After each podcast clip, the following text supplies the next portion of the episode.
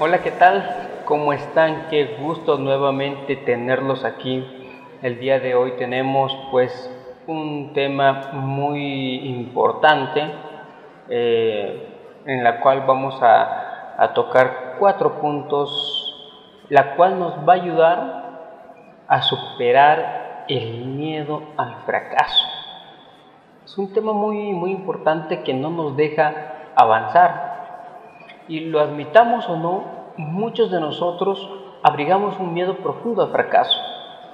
Y este miedo puede estar oculto bajo un barniz de autoconfianza en sí mismo, pero su impacto de todas formas puede ser profundo. La incapacidad de tomar decisiones es frecuentemente el resultado del miedo al fracaso y puede ser un obstáculo importante en el rendimiento y en el crecimiento del personal. El miedo puede destruir nuestra disposición para aprender cosas nuevas y proponernos nuevos objetivos. Aunque no admitamos tener miedo y fracasar por la falsa idea de, de demostrar debilidad, debemos saber que si las metas laborales o personales que nos proponemos no nos atemorizan, probablemente no son suficientemente grandes. ¿A quién no le gustaría participar en un proyecto? ¿A quién de ustedes no le gustaría liderar un equipo? quizás este, aprender una nueva habilidad nueva o, o, dominar otra, otra operación. Yo creo que a todos ustedes les gustaría, ¿no?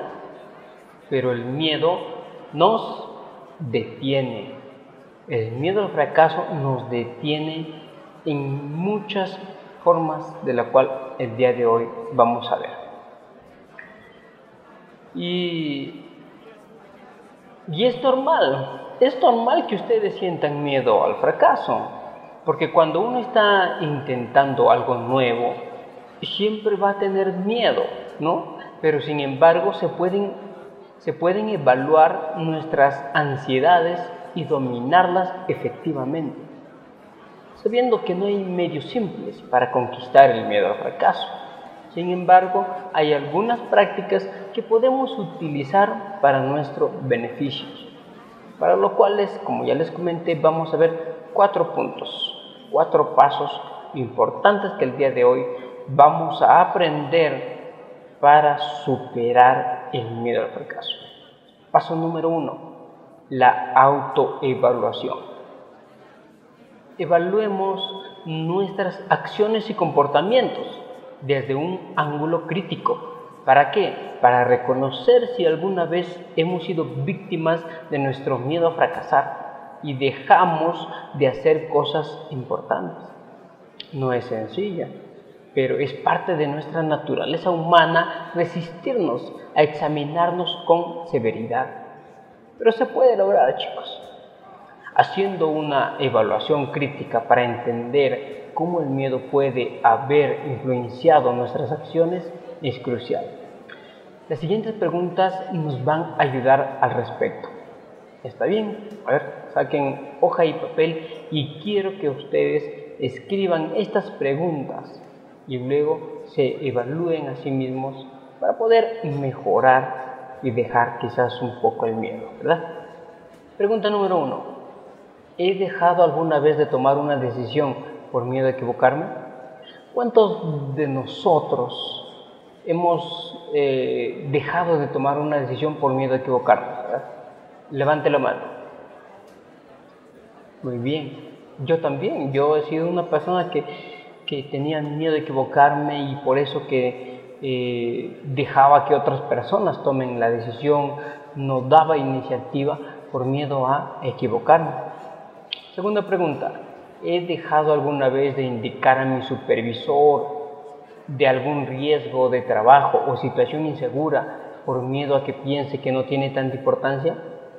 Entonces una pregunta mm, que la mayoría creo que, que, que hemos pasado, ¿no? Porque eh, quizás hemos visto algún riesgo en el trabajo o quizás hemos visto una situación insegura, pero no estamos seguros de, de nosotros mismos y pensamos que si nosotros lo decimos, pues puede ser que no sea de tanta importancia, ¿no? Y quizás el supervisor nos diga, mm, sí, pero no, no, es, no es de importancia eso. Y quizás nosotros el miedo a que, bueno, quedemos mal delante de los demás o quizás nuestra idea pues no haya sido tan importante y por ese miedo hemos callado muchas veces. ¿A cuántos de ustedes les ha pasado?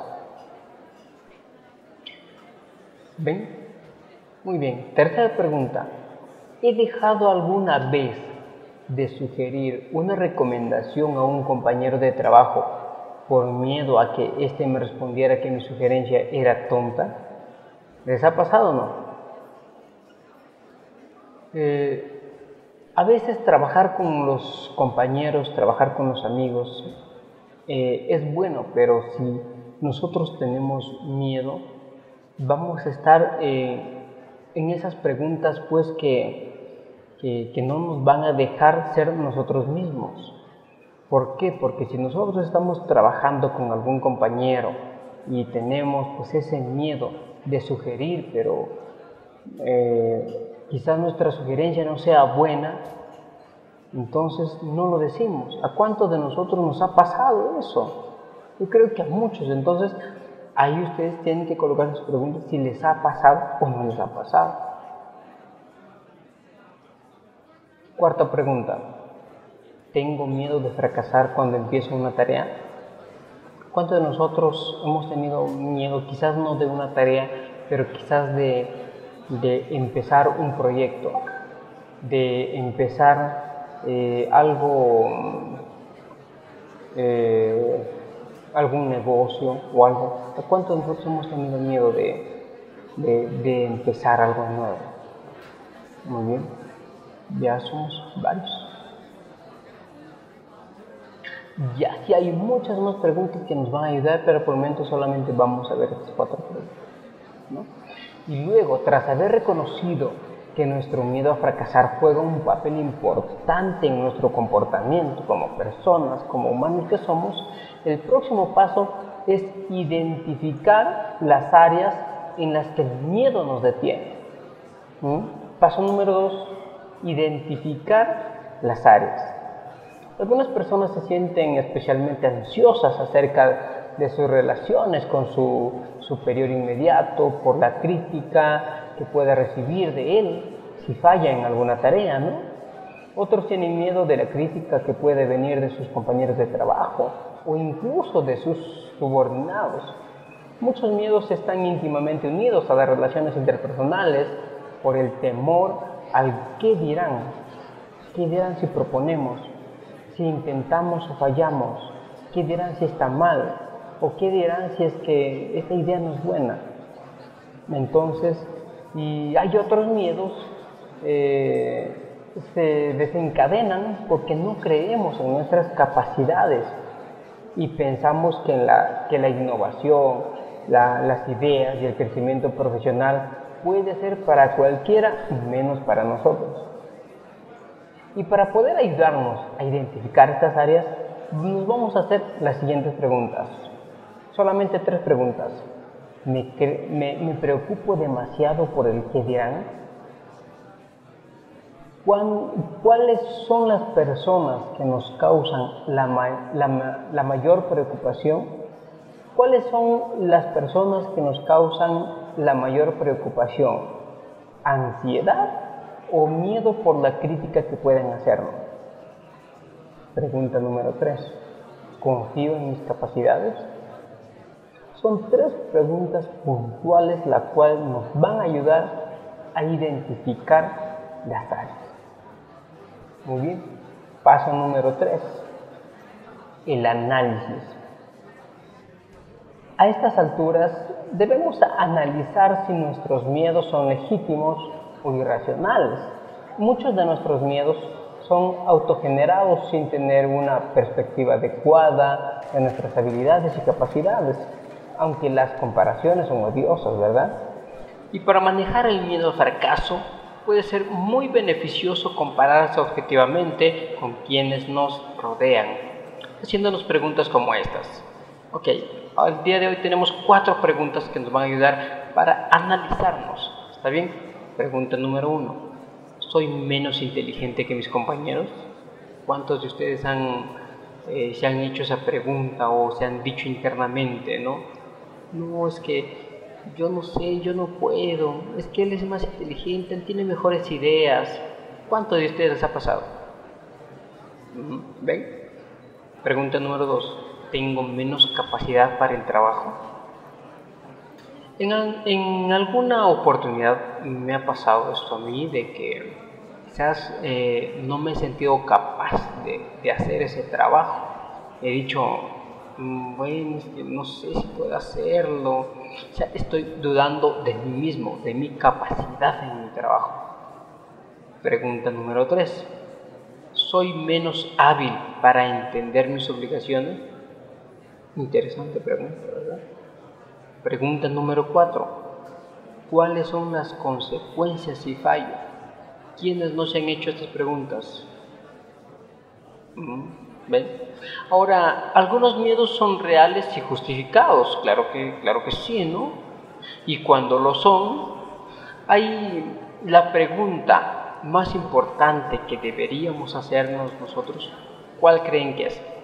¿Cuál creen que si, si hay miedos? Obviamente que son reales y lo peor que son justificados.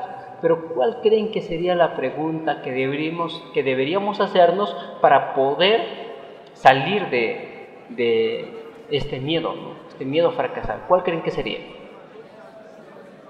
La pregunta que deberíamos hacernos es, ¿qué acción constructiva puedo tomar? ¿Qué acción me va a ayudar a solucionar eh, estos, estos miedos que tengo ahora? ¿Mm? ¿Entendieron? Paso número cuatro y último para ya terminar, para no cansarnos. Para conquistar el miedo debemos accionar. Esto es, debemos de tratar nuevas formas de manejar las situaciones que nos generan miedo. Lo mismo que un nadador, ¿no? que a un principio tiene miedo de sumergirse a aguas profundas, pero que por fin se decide y conquista ese miedo. Entonces podemos adentrarnos en situaciones que más temor nos causan para ver si nuestros miedos están justificados. Y a medida que la confianza en nuestra habilidad para manejar esas situaciones va en aumento, podemos tratar de adentrarnos en otras situaciones o desafíos más grandes y complejos. Yo quiero que recuerden esta frase que les voy a decir y quizás eh, apúntenlo ahí, grábenlo ahí, péguenlo ahí en la puerta de su casa si es posible. Esto que les voy a decir. El miedo se conquista con acción. El miedo se conquista con qué? Con acción. Así es. Así es, chicos. El miedo se conquista con acción. Y para terminar, vamos a concluir con esto. ¿Está bien? El primer paso importante para soportar un fracaso es aprender a no tomarlo de forma personal, asegurarnos de que el fracaso no nos convierte en un fracasado. Escuchen esto muy bien, graben, grábenselo esto en su cabeza. El fracaso no nos convierte en un fracasado. Cuando decidimos hacer algo nuevo, podemos encontrar el resultado que esperamos, pero también podemos llegar al peor resultado. Allí está la respuesta sobre el peor resultado. Primero aceptemos que podemos fallar y luego agradezcamos. Siempre que exista la mínima posibilidad de que las cosas no salgan como nosotros querramos, agradezcamos esa posibilidad. Agradezcamos esa posibilidad. ¿Por qué? porque en el afán de no llegar a ese resultado decepcionante, en ese momento nos construimos como personas. En ese momento, para no llegar a ese resultado que nos puede decepcionar, a ese resultado que podemos fallar, entonces en ese momento es en el cual nosotros nos construimos, en ese momento es que nosotros buscamos opciones por aquí, por allá, ¿para qué? para tener mejores ideas, para eh, eliminar todos esos miedos a que nosotros podamos fracasar.